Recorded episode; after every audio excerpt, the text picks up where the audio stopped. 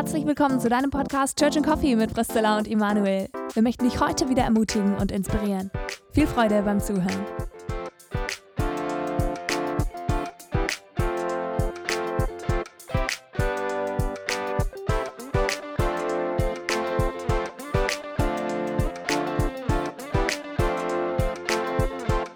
Hallo, herzlich willkommen zu unserem Podcast Church and Coffee mit Priscilla und mir, Emanuel. Wir sind im zweiten Teil unserer Serie Mann und Frau. Letztes Mal haben wir angefangen und ein Thema, äh, das nicht ganz leicht ist für uns alle in unserer Kultur, weil natürlich wir aufbauen auf eine Tradition und auf eine Geschichte, die äh, tausende von Jahren zurückliegt und wir versuchen müssen oder möchten miteinander ins Gespräch zu kommen. Was heißt es eigentlich für uns heute, hier und jetzt? Wir haben beim letzten Mal darüber gesprochen, was so verschiedene Erklärungsmodelle sind für unsere Vorstellung vom Miteinander der Geschlechter heute. Wir haben vor allem auch gesehen, wie viele falsche Erklärungsmodelle es gibt, die ja, uns irreführen können an dieser Stelle.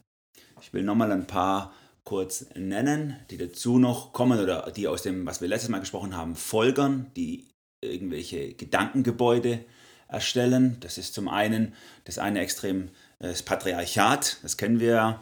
Ähm, dieses äh, Männer sind alles, Frauen sind nichts und die Frau ist ein, äh, nur ein Gegenstand. Ich erinnere an die römische Tradition des äh, Patrias Potestas, also auch schon in vorchristlicher Zeit, wo der wo der Vater eben alles ist und, der, und die Frau nur Gegenstand im Haushalt ist. Oder das andere Extrem, was wir dann haben, später nach der Aufklärung, der Feminismus oder der, jetzt vielleicht auch in einer neueren Spielart, in der woken Version, der Genderfeminismus, die eben die, die, Unterschiede zwischen Mann und Frau völlig auflösen möchte, manchmal fast sogar eine Vorherrschaft der Frau fordern, je nach Spielart.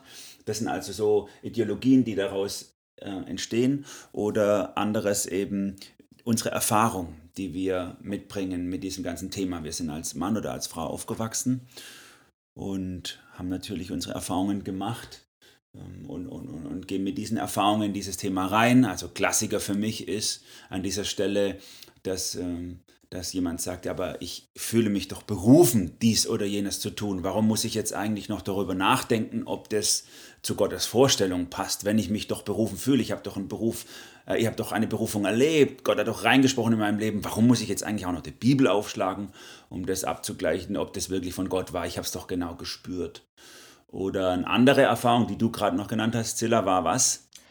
Genau, dass ich manchmal den Eindruck habe, dass da auch äh, so diese ich habe einen Schmerz erlebt, Thematik reinkommt. Also ein Beispiel dazu, ich habe mal eine Predigt gehört über das Thema Mann und Frau und dürfen Frauen predigen, irgendwie so hieß die. Und dann wurde begründet auf einer negativen Erfahrung von der Frau, also das war ein Mann und eine Frau, die das Thema gemacht haben oder die Predigt, wurde dann begründet, dass die Frau jetzt halt predigen darf. Also so quasi, ich habe einen Schmerz erlebt in meiner Vergangenheit, ich habe mich unterdrückt gefühlt von, von Männern und jetzt habe ich mich davon freigeschwommen, von diesem Schmerz. Und deswegen ist es jetzt die Hauptbegründung, warum ich predigen darf, weil Gott möchte ja den Schmerz, Gott möchte mich freisetzen, heilen von diesem Schmerz und diese Heilung erfahre ich dann dadurch, dass ich jetzt predige so.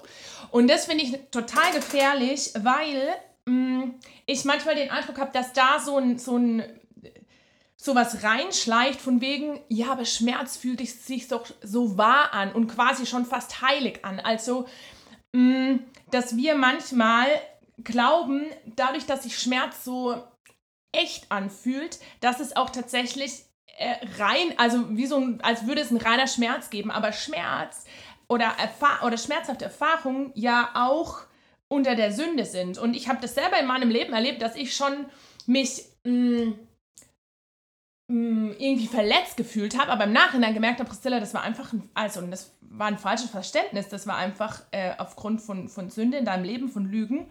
Und deswegen finde ich es sehr gefährlich, gerade in dem Thema, das habe ich, äh, oder habe ich oft den Eindruck, dass wir Schmerz als wie so eine Messschnur nehmen und das über das Wort Gottes stellen. Ja. Genau, das ist äh, auch ein Trend, würde ich sagen, in den letzten Jahren, die, diese Viktimisierung von, von unseren Diskussionen. Ich fühle, also Victim-Opfer, ich fühle mich als Opfer, deswegen habe ich Recht. Und das erstickt jede sachliche Argumentation an dieser Stelle. Und das möchten wir ausdrücklich vermeiden miteinander hier. Und natürlich ist klar, wir, wir, wir wissen, unsere Theologie, unsere Auffassung von Themen der Bibel hat immer auch mit unserer Erfahrung zu tun. Einer hat mal gesagt, Theologie ist immer auch Biografie. Das ist klar. Hm. Wir können das nicht ganz lösen. Aber wenn wir daraus einen theologischen Schlüssel machen, also Erfahrungstheologie betreiben, dass unsere Erfahrung der Schlüssel ist zum Erklären, dann kommt es eben zur Schieflage. Und da wollten wir letztes Mal darauf hinweisen, dass wir gerade auch als evangelische Christen, dass für uns eben äh, die Bibel grundlegend wichtig ist oder äh, Theologen würden sagen Norma normans, das ist die Norm, an dem wir alles normieren, alles ausrichten, unser, unser Denken, unsere Erfahrung daran ausrichten und die hat eine gewisse Vorherrschaft gegenüber unserer Erfahrung. Damit soll nicht gesagt werden, Erfahrung ist nichts und nicht wichtig und, und nicht ausschlaggebend, aber die Bibel ist dann nochmal, also steht dann nochmal drunter als Fundament unserer Erfahrung. Und so gehen wir also mit diesem Wissen nochmal an dieses Thema Teil 2 ran, dass wir, dass wir versuchen, so weit wie möglich diese ganzen äh, anderen Schlüssel zu diesem Thema äh, mal beiseite zu lassen und mal nur in die Bibel reinzugucken, soweit es uns möglich ist, nur in die Bibel reinzugucken. Und das Erste, was mir da schon relativ früh aufgefallen ist, ist im Neuen Testament, wenn wenn äh, da argumentiert wird über das Miteinander von Männern und Frauen, das ultra, also dass es zwei große Erklärungsmuster gibt. Das eine ist so, nee, das machen wir hier nicht, das ist nicht unsere Gepflogenheit, also so eine Art kulturelles Argument. Und das andere ist, und da möchten wir heute genauer hingucken, dass ein Rückgriff gemacht wird auf die Schöpfungsgeschichte. Dass ähm, dort argumentiert wird, nee, das ist, weil Gott hat Mann und Frau so geschafft, weil damals bei Adam und Eva war es so und so, weil, schau mal zurück, und, und das ist gut, Bibel äh, legt sich durch Bibel aus, man kann sagen, Schrift durch Schrift auslegen. Und auch unser, unser Miteinander äh, legt sich durch das aus, was eigentlich in der Bibel niedergeschrieben ist. Und äh, alles innerhalb der Bibel gründet wiederum auf diesen, auf diesen Anfang, auf dieses, warum hat Gott Männer und Frauen geschaffen? Und da werden wir heute mal miteinander reingucken in 1. Mose Kapitel 1 und 2 und vielleicht kommen wir auch zu Kapitel 3. Bin gespannt, Zilla, wo wir da landen, weil davon äh, sind wir überzeugt, habe ich schon festgestellt, dass das ein Schlüssel zum Verständnis ist. Absolut. Diese drei Kapitel im 1. Mose sind Schlüssel zum Verständnis des Miteinanders von Männern und Frauen. Lass uns da mal reingucken miteinander. Ja. Also ich fange einfach mal an und äh, du kannst dann mich ergänzen, Emanuel. Gerne. Und zwar, wir sehen also ja in Genesis 1 oder 1. Mose Kapitel 1, sehen wir, dass die Menschen gemacht sind in Gottes Ebenbild. Also und zwar beide. Und beide gesegnet werden, also Mann und Frau, Adam und Eva, und als Herrscher über diese Welt gesetzt sind. Und da sehen wir, dass hier beide, also beide die Ebenbildlichkeit bekommen und beide diese hm, Herrscherfunktion oder dieses Bewahren der Erde und beide gleichzeitig gesegnet werden. Und das finde ich extrem wichtig, wenn ich da einhaken darf, weil damit schließt sich nämlich äh, nachher der, der Unterschied zwischen Männern und Frauen, wir werden noch kommen auf den Unterschied, der, der zeigt sich, dass er nicht ontologisch begründet ist, also nicht im Sein des Mannes oder der Frau begründet ist, ist ähm, weil beide sind von ihrem Ursprung her äh, gleichwertige Abbilder Gottes. Sowohl der Mann als auch die Frau äh, zeigen eine Seite Gottes, spiegeln eine Seite Gottes wieder und, und, und, und beide repräsentieren ihn auf ihre ganz spezielle Art und Weise. Und darin liegt zunächst mal in dieser Repräsentation Gottes kein Unterschied zwischen mhm. beiden. Und das finde ich total wichtig zu sagen, weil das ist ja die größte Ehre, die ein Mensch erleben kann. Also dieses, ich bin Gottes Ebenbild und ich repräsentiere den Schöpfer persönlich. So. Und das finde ich eigentlich das, was Mann und Frau auch im tiefsten ausmacht, diese Ebenbildlichkeit Gottes. Und das, was danach kommt, also wie Gott sich Mann und Frau gedacht hat, ich glaube, das ist was, was auf on top kommt, aber dieses, wie du gesagt hast, das, was ihr Sein ist, ist, ist die Ebenbildlichkeit. Und äh, genau, und dann sehen wir in Genesis 2, da wird dann nochmal diese Schöpfungsgeschichte näher betrachtet oder wie, wie genau Gott mh, mm, vor allem Eva macht oder Adam und Eva. Und da sehen wir jetzt, dass, dass hier ein paar Unterschiede sind, in wie der Mann gemacht ist und wie die Frau gemacht ist, was ich auch sagen, oder äh, wo ich sage, ja, da, da ist die Bibel, da zeigt die Bibel einen Unterschied eben. Oder da zeigt sich schon in der Schöpfungsgeschichte, wie sich Gott Mann und Frau sein gedacht hat und das Miteinander von Mann und Frau. Und ich finde es sehr genial, wie, wie Gott sich das ausgedacht hat oder wie er das schon in die, in die Geschichte oder in die Schöpfung hineingelegt hat. Zum einen, dass Gott den Mann zuerst macht. Also Adam aus, aus Staub hervorkommt oder gemacht wird und die Eva als Frau aus Adam rausgemacht wird. Das finde ich total spannend. Also Adam aus Staub und die Eva aus dem Mann heraus. Also ihr merkt an dieser Stelle schon, dass wir davon ausgehen, dass diese äh, zwei Kapitel wirklich so passiert sind. Das müssen wir vielleicht dazu sagen, weil das ja nicht selbstverständlich ist. Sagen wir, in unserer westlichen Theologie gibt es ja einen großen, äh, einen, einen großen Mainstream, der ja sagt, es sind nur Stories die sind nicht wirklich äh, tatsächlich so passiert. Also wir beide outen uns hier mal als, äh, wie soll ich sagen, als klassische Theologen im altkirchlichen Sinne, die davon ausgegangen sind, dass das wirklich passiert ja. ist, was hier steht und nicht einfach nur eine Idee ist von späteren Redaktioneuren oder so, die irgendwas zusammengestellt haben.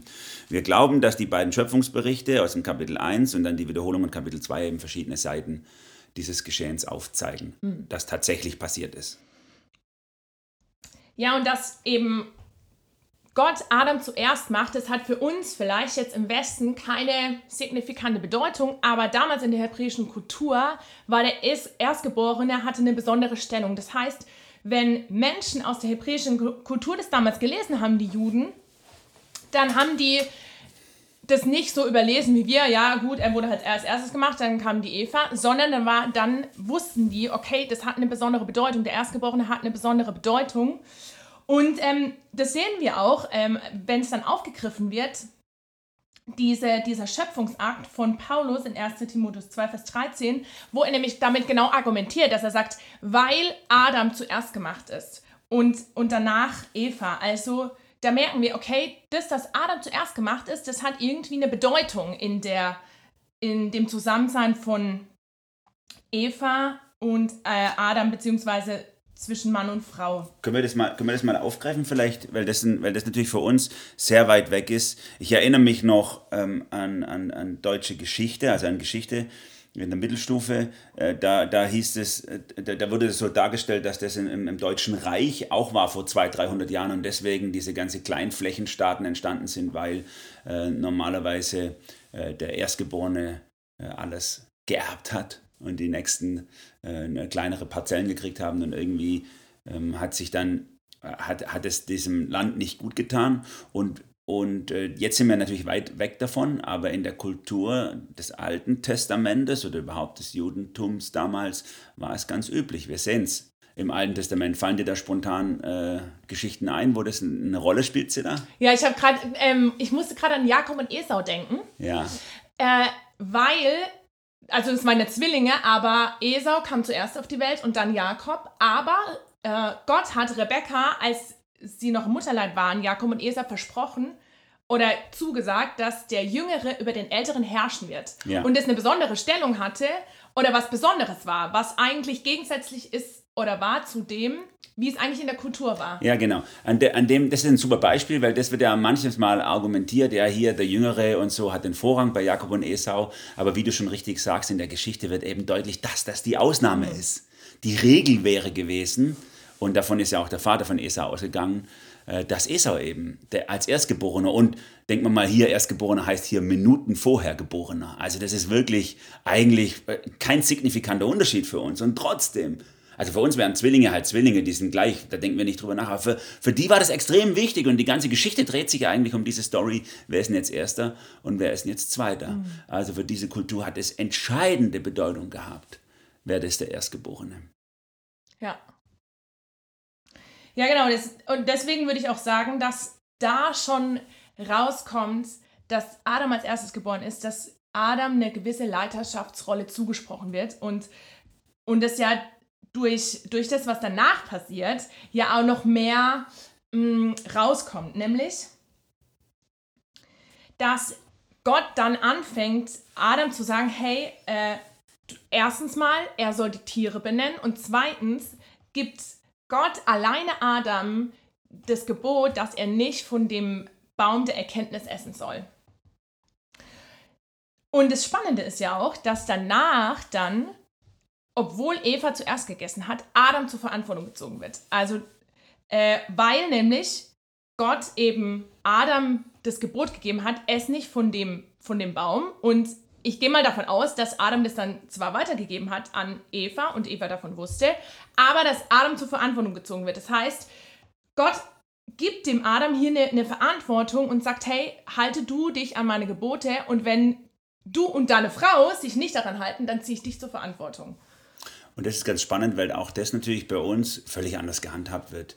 Wir leben in einer ganz individualistischen oder hyperindividualistischen Zeit, wo wir, wo jeder für sich selber natürlich gerade steht und wir diese Gedanken des Ich stehe für meinen Verantwortungsbereich gerade eben aus dem privaten Umfeld nicht mehr kennen. Aber wir kennen ihn schon aus dem beruflichen Umfeld. Also dort, wo uns Autorität anvertraut wird, dann stehe ich gerade. Also wenn ich eine Abteilung leite in meiner mhm. Firma und in meiner Abteilung kommt es zu, äh, sagen wir mal, Korruption oder zu Unregelmäßigkeiten im Finanzwesen, dann werde ich als Leiter zur Verantwortung gezogen in meiner Firma. Und wir sehen das in der Politik. Manchmal müssen Minister den Hut nehmen, weil in ihrer, unter ihrer äh, Verantwortung quasi Sachen schiefgelaufen sind, obwohl sie selber es nicht mal wussten. Ne? Und das ist, wird ihnen dann auch vorgeworfen, warum wusstest du das nicht? Das ist doch dein Verantwortungsbereich.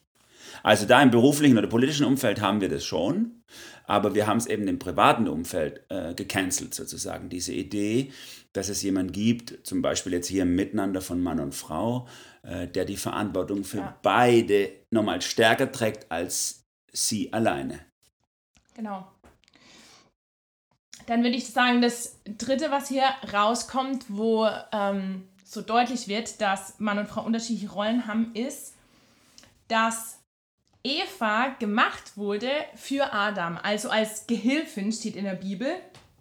Das hebräische Wort dafür ist ja Esa. Und Esa wird eigentlich nur für Gott verwendet, also als quasi göttliche Hilfe dargestellt, sonst im, im, ähm, in der, in der, im Hebräischen oder im Alten Testament, aber da an dieser Stelle wird Esa für, für Eva verwendet. Das heißt, wenn man es übersetzt vom Hebräischen ins Deutsche, ist quasi Eva wie eine göttliche Hilfestelle oder Gott vergleicht es wie so eine göttliche Hilfe für den Adam, was total crazy ist. Und es wird dann auch aufgegriffen von äh, Paulus wieder im 1. Korinther 11, Vers 9, dass er sagt, die Frau wurde für den Mann geschaffen. Ja, und das ist total, da müssen wir einhaken, weil das natürlich gerade in der Vergangenheit missverständlich war, diese zwei, diese zwei Verse. Also das eine ist, es wurde viele Jahrhunderte, würde ich fast sagen, hindurch, wurde dieser Vers mit der Gehilfin falsch verstanden. Gehilfin im Sinne von Putzhilfe, Gehilfin im Sinne von äh, äh, vielleicht sexuelle Spielgefährtin mhm. oder, oder, oder. Also die Frau sozusagen die Erfüllungsgehilfin der Wünsche des Mannes. Und das ist so wichtig, dass wir das feststellen hier. Das ist ja gerade eben nicht der Fall, mhm. sondern dieser, dieser Titel Eser im Hebräischen ist ja eben dieser Adelstitel eigentlich. Wie du schon gesagt hast, wir kennen das von diesem Stein, äh, den Jakob aufrichtet, als er flieht vor seinem Bruder Esau, der Stein der Hilfe, der göttlichen Hilfe Ebenezer. Na, das wird dann auch so genannt. Und so haben wir das an, an, an vielen Stellen, wie du schon gesagt hast, im Alten Testament. Wenn dieser Begriff wieder auftaucht, dann immer im Sinne einer göttlichen, einer entscheidenden Hilfe. Ohne die Hilfe funktioniert es nicht. Und in diesem Lichte müssen wir eben auch das von Paulus sehen. Ne? Paulus sagt nicht, äh, die, äh, die, also, dass die Frau die Gehilfin des Mannes mm. ist im Sinne von, sie soll alles machen, was er will. Oder so ein Add-on quasi. Genau, oder das ist, das genau, äh, der Mann, ich, ich habe immer dieses Bild im Kopf, dieser, dieser äh, ähm, deutsche Fußballfan, der in den Sofa sitzt mit seinem Rippunterhemd und sagt, Frau, hol mir mal das Bier. Oder wie ja. die Witze, die ich als Kind noch kenne. Ne? Man, äh, die Frau geht in den Keller und, und stolpert die Treppe runter und der Mann sagt, wenn du unten bist, kannst du gleich ein Bier mitbringen oder so. Also gerade nicht in diesem Sinne, sondern in dem Sinne der göttlichen Hilfe. Das heißt, mhm. wenn die Frau als Gehilfin des Mannes auf von Paulus ins Feld geführt wird, dann ist das eine Ehre. Sozusagen eine, eine, eine, eine Ehre ihrer Identität. Sie ist nicht wegdenkbar. Und das ist ja genau und das ist ja das Spannende eben auch, dass ja also das finde ich so cool, wie Gott das hier macht, weil er nimmt ja quasi aus der Seite oder aus der Rippe des Mannes oder, oder eben aus der Seite über, übersetzt gesprochen einen Teil raus und schafft daraus die Eva. Und Adam dann als Eva ihm, also als Gott Eva ihm vorstellt, dann sagt er ja auch, da ist endlich Gebein von meinem Gebein und Fleisch von meinem Fleisch. Also in ähm, 1. Mose 2, Vers 23. Und ich denke, dass hier auch so ein Geheimnis drin liegt, dieses, wie du sagst, also die Frau ist nicht was, was dem zum Mann einfach hinzugefügt wird, dass er vielleicht ein bisschen angenehmeres Leben hat, sondern sie ist absolut entscheidend für ihn. Und wenn, ich sag mal so, und ich weiß es nicht, ob es so ist, aber ich kann mir vorstellen, dass wenn, wenn ein Mann eine Frau kennenlernt und heiratet, dass es dann für ihn, glaube ich, schon auch so ein dieses, okay, jetzt bin ich schon äh, quasi vollständiger oder meine, meine Seite ist wieder da. Also dieses, und, und was ich, was ich persönlich aus meinem aus meiner Persönlichkeit oder in mir nicht gefunden habe selber oder nicht komplett in mir war. Ja, das ist, und das ist brutal wichtig, weil das dieses äh, komplementäre Menschenbild ist, dieses sich ergänzende Menschenbild. Das ist die Argumentation ja in der ganzen Bibel, dass eben der Mann und die Frau grundsätzlich aufeinander zugeordnet sind und grundsätzlich äh, zusammengehören. Mhm. Ähm, was natürlich trotzdem noch, also wir haben natürlich trotzdem nachher noch Ausnahmen, wenn wir dann sehen, es gibt natürlich auch dieses eben Single zu sein, äh, um mehr Zeit äh, für äh, ein noch höheres Ziel, nämlich Gott zu haben. Das wäre ja auch mal noch ein ja. Thema, vielleicht kommen wir mal noch drauf. Oder ja, äh, oder auch eben, dass, es, dass, dass nicht jeder dazu berufen ist, äh, das einzugehen. Aber trotzdem, trotzdem bleibt es die grundsätzliche äh, grundsätzlich Gemachtsein des Menschen ist, dass ein Mann grundsätzlich auf eine Frau zugeordnet ist und eine Frau grundsätzlich auf den Mann zugeordnet. Und du hast es natürlich jetzt so schön gesagt, wenn man dann heiratet, dass man sich dann vielleicht vollständiger fühlt. Und da würde ich sagen, als Verheirateter, ja, aber wir sind halt noch in Kapitel 2 und noch nicht in Kapitel 3. Mhm. Weil in Kapitel 3, wir werden noch drauf kommen, kommt der Sündenfall und da wird aus dem äh, Miteinander und Füreinander dann leider dann oft doch auch ein Gegeneinander in der Praxis. Ja, absolut. Und das ist ja, glaube ich, auch die Herausforderung, ne? Dass wir, glaube in unserer Welt halt oder in unserem eigenen Leben natürlich auch oftmals, glaube ich, mehr vor Augen haben Genesis 3 also was passiert nach dem Sündenfall, als wie hat sich Gott eigentlich gedacht? Genau, und deswegen ist es so wichtig, weil wir mit unserer ganzen Erfahrung, mit unserem ganzen Erleben und mit allem dem, was uns ausmacht, unsere Eltern und Voreltern, die Prägung, das liegt halt alles immer nach 1. Mose 3, ja. nach dem Sündenfall. Und deswegen ist es so wichtig, uns mal, das mal auszuschalten, wie wir uns fühlen, was wir erlebt haben oder erfahren haben, äh, als Theologen würden sagen, als postlapsarische Existenz, also als, als Menschen, die nach dem Sündenfall leben. Lapsus ist der Fall. Ähm, also das mal auszuschalten, um mal zurückzugehen hinter diese Mauer der Sünde und zu sagen, ja, wie war es denn eigentlich davor? Hm. Wie, wie war die Idee? Wie könnte der Mensch perfekt Gottes Wesen widerspiegeln? Ja. Und da denke ich, also wenn du Genesis 2 nur ansiehst ohne, ohne Sünde, dann finde ich dieses Bild absolut genial. Also der, der Mann, der ein Stück seiner Seite rausgezogen bekommt und daraus eine Frau wird und sie dann wieder zusammenkommen und, und dann ja Gott auch sagt, hey, und sie werden ein Fleisch wieder werden. So, ne? Weil ja auch Adam, also weil ja auch Eva aus der, aus der Seite rausgenommen wird. Und, und wenn sie zusammenkommen, dann werden sie wieder ein Fleisch quasi. Genau. Und eben dieses, dass der Mann äh, im Vorfeld so fast traurig sagt, so, ich, ich habe ja niemanden, mm, bevor stimmt. sie da ist. Und Gott also, sagt es nicht gut. Gott schafft so viele Sachen, Absolut. die alle an und für sich gut sind. Und als alles gemacht ist, äh, Tiere und so, guckt Gott an und sagt, eine, an und für sich ist es gut, aber aus der Perspektive des Menschen ist es nicht gut, weil für ihn wurde kein Gegenüber gefunden. Und was, also was ist da die große Geschichte dahinter? Ein Gegenüber ist eigentlich göttliches Wesen, denn Gott ist ja auch drei in eins, der Vater, der Sohn der, und der Heilige Geist. In sich selber hat er auch ein Gegenüber. Und in, in, in entsprechender Art und Weise möchte Gott das auch für den Mann, dass er ein Gegenüber hat, was, was Teil von ihm ist und doch auch von ihm geschieden ist. Eben wie bei Gott auch.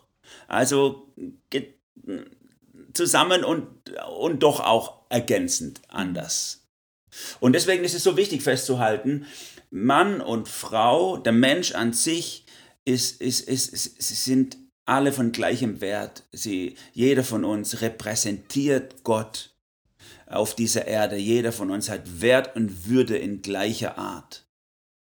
Aber wir, also wir, wir haben nicht dieselbe Aufgabe, diese Repräsentanz Gottes ja. wieder zu spiegeln, sondern es gibt unterschiedliche Spielfelder, auf denen sich das abspielt. Das ist das, was wir hier auf jeden Fall mal entnehmen können. Es geht nun nicht genauer ins Detail in diesen ersten zwei Kapiteln, was das nun heißt. Natürlich poppen bei uns jetzt gleich wieder unsere Schmerzsachen hoch. Kinder, Küche, Karriere, äh, Kinder, Küche, Kirche, Stadtkarriere bei der Frau, Heimchen am Herd und was alles bei uns jetzt aufpoppt, gleich sofort. Das sollten wir mal noch zurückstellen um einfach mal nur festzustellen, äh, ja, gleicher Wert, nein, aber nicht gleiche Aufgabe. Ja. Was würdest du sagen dann, ähm, um das mal ein Stück weit zusammenzufassen, Genesis 2, was man da rauslesen kann für die Rolle des Mannes und die Rolle der Frau? Ähm, also grundsätzlich würde ich mal davon ausgehen, dass hier dass hier, also das Schwierige, oder ich sage es mal andersrum, das Schwierige ist hier natürlich auseinanderzuhalten oder äh, zu lesen, was ist jetzt geltend für alle Menschen? Also inwiefern repräsentiert Adam alle Männer? Inwiefern mm, repräsentiert ja. Eva alle Frauen? Inwiefern repräsentiert Adam an mancher Stelle auch nur die Menschheit an sich und nicht nur Männer? Weil er ja auch, bevor die Frau aus seiner Seite genommen wird, einfach auch alle Menschen repräsentiert und inwiefern sind Dinge, die hier, äh, die hier einfach nur zwischen dem Mann und der Frau, die zusammengehören. Ja, also das merkt man hier ja auch, deswegen wird ein Vater, äh, ein Mann, Vater und Mutter verlassen und seine Frauen hangen. Da geht es natürlich um den Mann und die Frau, die zusammengehören, nicht um alle Männer und alle Frauen oder so. Und ähm, deswegen ist es ist die Herausforderung hier rauszulesen, was ist allgemeingut. Und da würde ich vielleicht ganz vorsichtig sagen, äh, allgemeingut für alle Männer und alle Frauen ist, dass sie eben eine jeweils andere Seite Gottes widerspiegeln als Repräsentanzen. Also ein Mann, vielleicht, wenn man das sagen will, so eine Art männliche Seite Gottes, eine Frau, so eine Art frauliche Seite Gottes. Das sind natürlich jetzt alles Hilfsbegriffe, die sind jetzt sehr gefährlich so zu verwenden. Aber diese Seite, die auch in Gott drin ist, die spiegelt ein Mann auf seine männliche Art und eine Frau auf ihre frauliche Art. Und äh, darüber hinaus kann man für das grundsätzliche Miteinander von einem Mann und einer Frau, also den speziellen Ehepaar, sagen, dass sie eine sich kom äh, also eine komplementäre Struktur sind, eine sich ergänzende Lebensweise haben. Äh, der Mann wird komplettiert durch die Frau, die Frau wird komplettiert durch den Mann. Der Mann hat eine gewisse, ähm, eine gewisse ähm, Erstverantwortung kann man das mal sagen, durch seine, so seine Erstgeburt hat er eine Erstverantwortung und die Frau hat, hat die Aufgabe der spielentscheidenden Hilfe im Miteinander. Und das würde ich jetzt hier sagen, im Miteinander von dem speziellen Mann und der speziellen Frau. Und das gilt nicht, so sehe ich es zumindest, für jede Frau in Bezug auf jeden Mann. Mm. Ja. Also nicht einfach jede, also jetzt mal bei uns beiden gesprochen, äh, wir sind nicht verheiratet, also ich bin mit meiner Frau verheiratet, du bist nicht verheiratet, du hast jetzt keine spielentscheidende äh, göttliche Hilfsstruktur für mich, sondern bei mir ist es meine Ehefrau, die diese, die diese äh, komplementäre Ergänzung für mich ausmacht. So würde ich es sehen. Es gibt vielleicht Leute, die das sehen, dass es grundsätzlich alle Frauen in Bezug auf grundsätzlich alle Männer oder so, aber das würde ich nicht so sehen. Ja, ja, ich denke, das kommt auch raus durch das eben, dass äh, wenn man verheiratet ist und dann Sexualität lebt, dass man dann eben ein Fleisch ist und dass dann eben quasi diese, diese Rippe oder die Seite, die von dem Mann quasi so genommen ist, dann ihm hinzugefügt wird. Und dem würde ich dann äh, würde ich zustimmen aus, aus der Hinsicht, dass eben das für einen Mann eine Frau gibt, diese matchentscheidende Hilfe quasi. Mhm. Genau, und das ist, das, ist die, das ist auch die Herausforderung für uns, natürlich nachher, wenn wir immer gleich im praktischen Leben sind, äh, zu gucken, wie kann ich äh, wie kann ich für mich selber lernen, was heißt es überhaupt Mann zu sein? Also männlich im Sinne Gottes. Und was heißt es in meinem speziellen Frau auch Ehe, in meinem speziellen Fall auch Ehemann zu sein? Hm. Das, ja. das hat dann gewisse, also manches davon ist gleich und manches ist dann doch nochmal ein Add-on. Ne? Ja, nun haben wir dieses 1. Mose 1 und 2 schon betrachtet, haben ein paar äh, Beutezüge gemacht, Sachen herausgehoben. Jetzt ist wichtig, das zu verorten im, im Gesamtzusammenhang der Bibel, nämlich es ist an dieser Stelle diese gleiche, gleiche Wert, gleiche Würde, gleiche Repräsentanz Gottes, aber nicht auf die gleiche Art und Weise. Das geschieht alles vor dem dritten Kapitel, bevor die Sünde ins Spiel kommt. Und das ist entscheidend wichtig, auch das festzuhalten, weil manchmal Leute sagen, ja, dieses, dieses Männer und Frauen, dass die so unterschiedlich sind, das ist ja eine Folge der Sünde. Das ist nicht der Fall. Sondern es wird hier klar, die Sünde kommt dann später hinzu. Die Sünde verzerrt das ganze Bild nochmal und, und, und macht es hässlicher, als es eigentlich gedacht war. Aber ursprünglich ist dieses Bild der Unterschiedlichkeit von Mann und Frau, dieser ergänzenden Struktur schon vor der Sünde. Und nun kommt in Kapitel 3 eben die Sünde äh, ins Spiel und es ist auch ganz interessant, wie sie kommt, denn die Sünde entzweit Mann und Frau und entzweit Mensch und Gott, also schafft einen Spaltpilz, könnte man sagen, zum einen zwischen Mann und Frau, weil sie, sie macht sich an die Eva ran, die Sünde hier in dieser Geschichte in 1. Mose 3 und, ähm, und, und, und geht deswegen denke ich mal bewusst auch an der Autorität äh, der, der, der, der äh, gottgegebenen Schutzfunktion des Mannes vorbei, ich sag's mal so. Also man, man gibt es ja Diskussionen darüber, war der dabei oder nicht, hat er es gesehen oder nicht, war sie gerade um die, konnte er sie überhaupt beschützen oder nicht oder wie auch immer, bräuchte die Frau Schutz oder nicht, kriegt sie es nicht alleine hin oder wie auch immer. Der Punkt ist, dieses dieses äh, Zweifelding, was die Schlange äh, da bringt, ist auch ein Zweifel, den sie zwischen Mann und Frau sieht an dieser Stelle, weil sie sich, weil sie die Schlange schon mal die gottgegebene Ordnung umgeht. Und zweitens sieht sie, und das ist das Schlimmere natürlich noch, eben Feindschaft zwischen Gott und dem Menschen. Sie spaltet eigentlich den Menschen ab, indem sie Misstrauen sieht in, hey, hat es Gott eigentlich gut gemeint, er hat es auch eigentlich schlecht gemeint mit dir, Gott meint es eigentlich gar nicht gut mit dir. Und die Auswirkung die sehen wir bis heute. Diesen Zweifel haben wir nämlich auch in uns. Und gerade bei diesem Thema der Geschlechter im Miteinander stehen wir doch davor und denken so, ob das nicht gemein ist. Ob das nicht im Grunde Gott gemein gemacht hat. Ob das nicht eigentlich, wenn ich richtig drüber nachdenke, dann ist es doch eine Minderwertigkeit von der Frau. Dann ist es doch eine Herabsetzung und eine Herabwürdigung und ist nicht gut gemeint. Aha, wir haben wieder das Patriarchat. Also, dass wir dieses die Unterschiedlichkeit von Mann und Frau dann gleich wieder in so eine Zweifelecke schieben, dass Gott es nicht gut meint. Das Oder, pass passiert durch die Sünde. Mhm. Ja? Oder dass der Mann eben denkt so, warum habe ich so viel Verantwortung? Warum zieht Gott mich zur äh, Warum, warum sagt mir Gott oder, oder zieht mich zur Verantwortung, wenn meine Frau was falsch macht, kann ich doch nichts dafür. Danke, dass du das jetzt sagst. Den anderen Schmerz, den ich benannt habe, ist ja der, der am meisten vorgehoben wird in unserer Gesellschaft. Aber den Schmerz, den du gerade gesagt hast, ist der, den ich bei manchen Männern fühle. Und den Männer auch von sich weisen manchmal. Also als ich weiß noch, wie ich damit gerungen habe als Jugendlicher, dass ich das nicht wollte. Ich wollte das nicht. Ich habe gedacht, ist doch gemein. Warum muss ich Verantwortung tragen, wenn ich mal verheiratet bin? Warum soll ich äh, äh, mehr Verantwortung haben als meine Frau? Das ist doch fies. Und äh, ich sehe das bei vielen Männern in meinem Umfeld, dass sie sich dem bewusst oder vielleicht oft auch unbewusst einfach entziehen. Indem sie sagen, nö, das will ich nicht, das ist doch, äh, nee, ich besorge mein Geld, ich gehe arbeiten, das haben wir ja so in unserem äh, sagen wir, gut bürgerlichen Umfeld. Ich gehe arbeiten, volle, volles Einkommen, gebe meiner Frau ein Haushalts, äh, äh, Hilfegeld und, und dann soll sie wenigstens ihre Verantwortung auch wahrnehmen, indem sie den Rest regelt für mich. Ich sage jetzt mal so, Hotel, Ehefrau. Und das ist gerade, das geht gerade an dem Gedanken Gottes mhm. vorbei. Also, dass dann Mann, ein Mann dann sagt, äh, ich komme abends heim und dann will ich nur noch mein, meine Sportschau oder meinen Bildschirm oder was weiß ich was, mein Hobby und die Frau soll sich um den Rest kümmern, weil ich habe doch schon so viel gemacht. Ja, diesen Schmerz kenne ich auch. Das ist das, was aber die Sünde reinbringt. Und wir sehen das ja, ähm, wie dann auch Gott dieses, dieses ähm, äh, mit reinbringt. Ähm, zunächst, also als, als Folge des Sündenfalls, weil du auf die Stimme deiner Frau gehört und gegessen hast von dem Baum, Kapitel 3, Vers 17. Äh, und von dem ich dir geboten habe, du sollst davon nicht essen, so sei der Erdboden verflucht um deinen Willen. Mit Mühsal sollst du davon essen alle Tage deines Lebens, Dornen und Disteln und so weiter.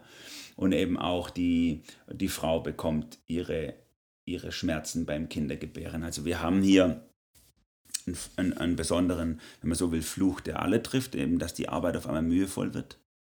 Und wir haben einen besonderen äh, Fluch, der auch äh, Schmerzen reinbringt ins Miteinander. Also eine Frau hat Schmerzen bei der Geburt und eben auch ähm, äh, ein Schmerz in die Beziehung. Nach deinem Mann wird dein Verlangen sein Erbe, wird über dich herrschen.